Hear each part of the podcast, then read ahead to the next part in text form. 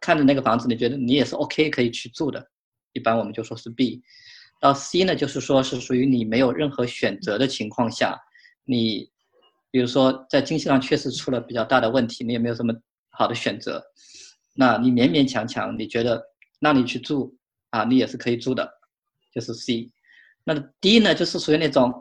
我怎么都不会去住的地方，因为我知道那个地方就是特别不安全，对你的这个人身安全都已经造成了影响，就是说会影响你这个人身安全啊，或者说你那个环境里面对你来讲你是完全不能忍的。那有一个人是这样说的：是你能你 lives 或者你 expect to live 的就是 A，你 OK to live 的就是 B，你呢呃 have no choice but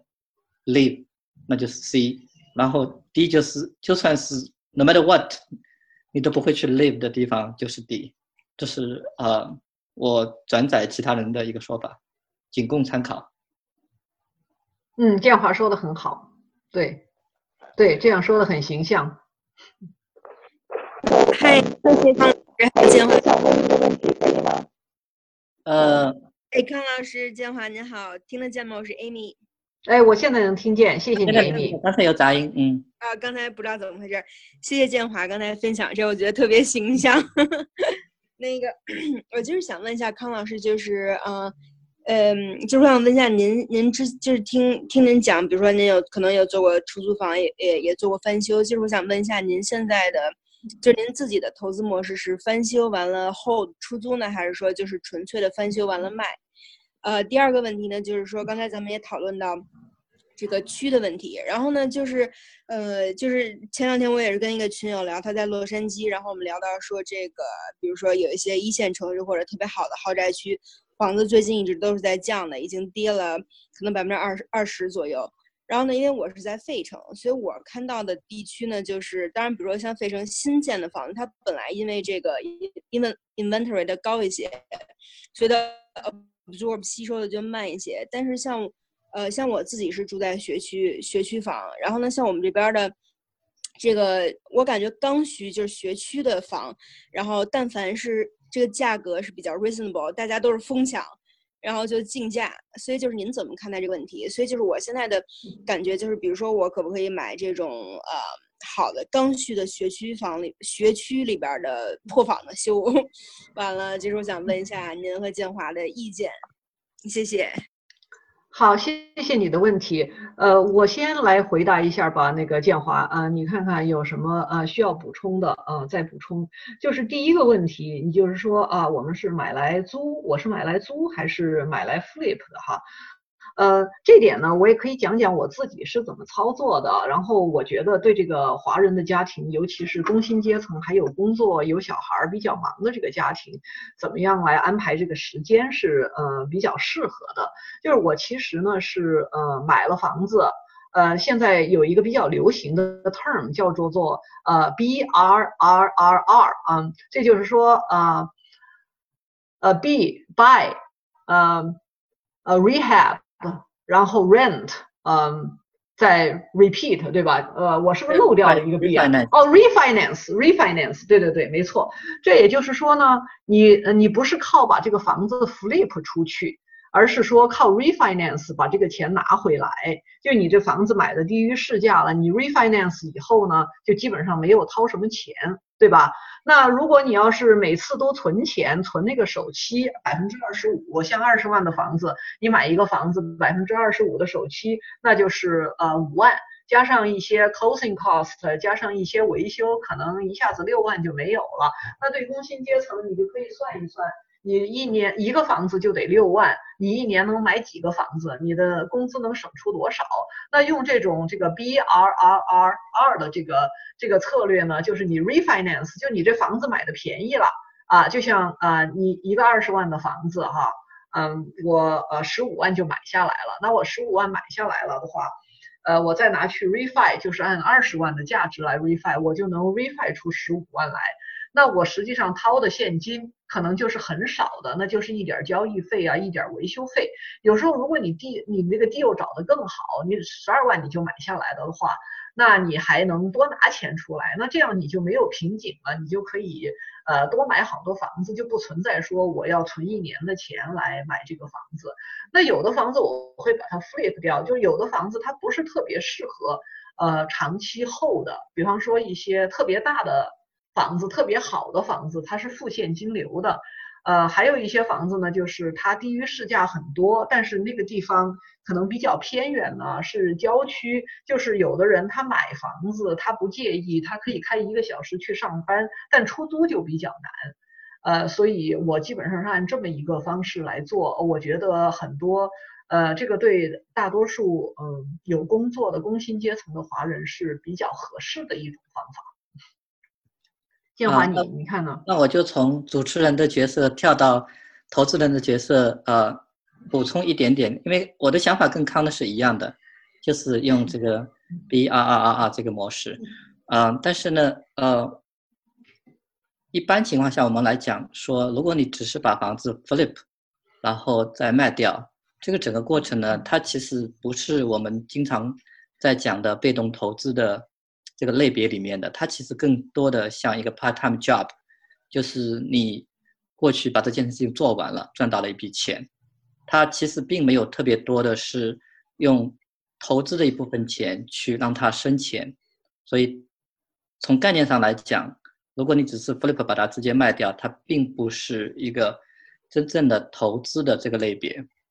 是你花了心事，只不过是通过房子上面作为一个。呃，媒介你赚到了一笔钱，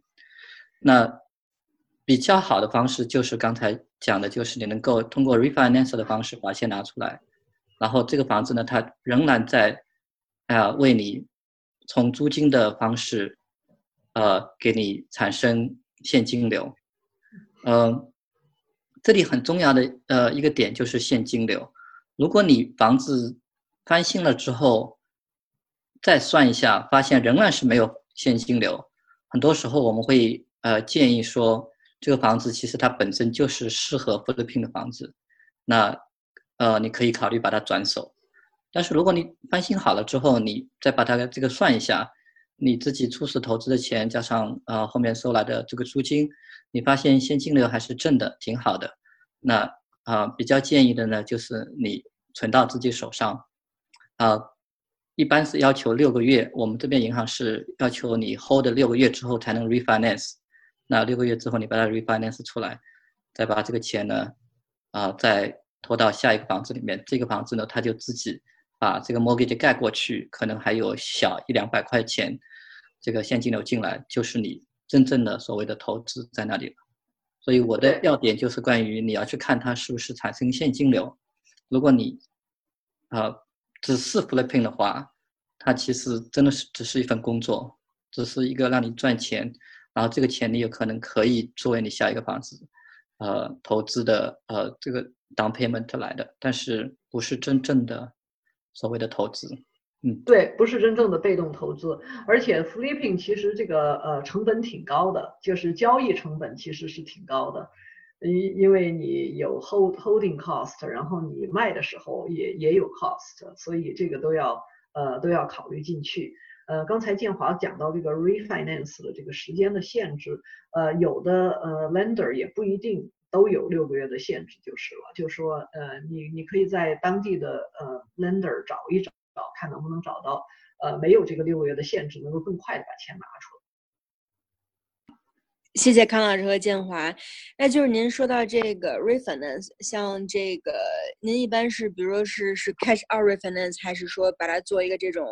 HELOC，就是这个呃 credit 呃 line of credit 呢？因为就是我发现有的有呃就是这个有很多的华人朋友，这个他们可能就是很多人就是现金买房，他如果说 cash out refinance 的话，他可能利息也在那儿，因为这钱你要是马上找不到 deal，还是要还利息也挺高的。所以呢，就是是不是可以做一个这种呃 HELOC？呃，我不怎么做呃 HELOC，所以看看建华，呃，你你来回答一下。我也没有，我也没有做过，嗯。所以那你们就是 cash out refinance，然后这钱如果马上不能买到一个新的 deal 的话，嗯，就是暂时存在那儿，然后但是也要交利息，是吗？